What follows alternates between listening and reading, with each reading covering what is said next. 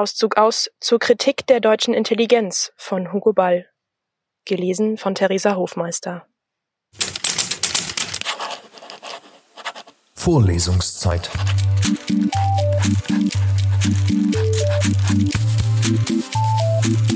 Der Geschichten-Podcast für jede Gelegenheit.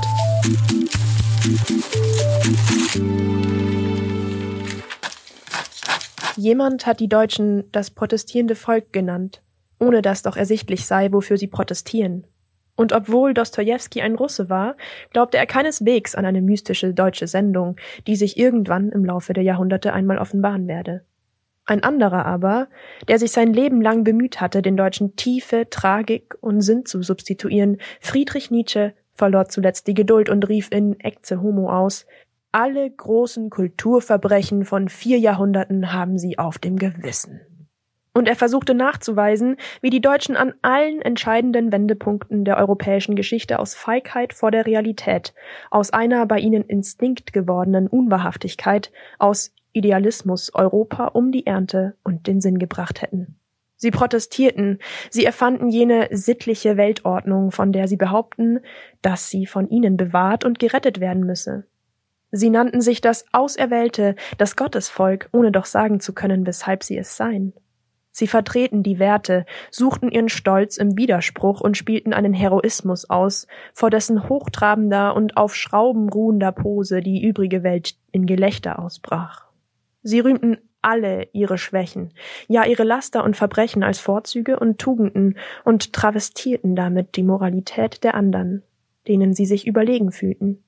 Sie fanden nie die freundliche, höfliche Einstellung zu den Dingen, sie identifizierten sich nicht mit den eigenen Gedanken. Jedes Rütteln an ihrer gewundenen Steifheit nahmen sie als Herausforderung, als eine persönliche Beleidigung.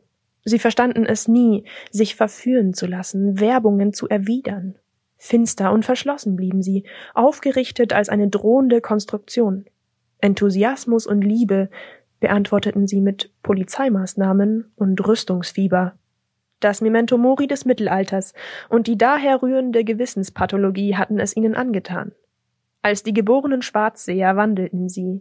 Die schwärzersten Mönche haben sie hervorgebracht, jenen Berthold, der das Schießpulver erfand, und jenen Martin, Knecht Gottes, der das frohmütige Kuschen einführte und die Pedanterie eines darüber keineswegs völlig beruhigten Gewissens. Nie verliebte man sich in andere Nationen, stets fühlte man sich als Richter, Rächer und Vormund. Sie misstrauten aus Prinzip, denn man kann nicht wissen, was einem passiert. Die Welt ist bösartig, ausschweifend, räuberisch. Es ist angebracht, stets die Stirne zu runzeln, mit geladenem Revolver zu gehen, stechende Blicke um sich zu werfen, die Brust in Positur zu halten und mit verbissenem Nussknackerkiefer den Muskel spielen zu lassen. Ein Barockvolk. Kopf und Körper, ein Hirn und ein Muskelkrampf. Ein drohendes Drahtgespenst mit Perücke. Jedoch keine Menschheit. Nie traten epochale Entspannungen ein. Vorlesungszeit. Vorlesungszeit ist eine M945 Produktion. Ein Angebot der Media School Bayern.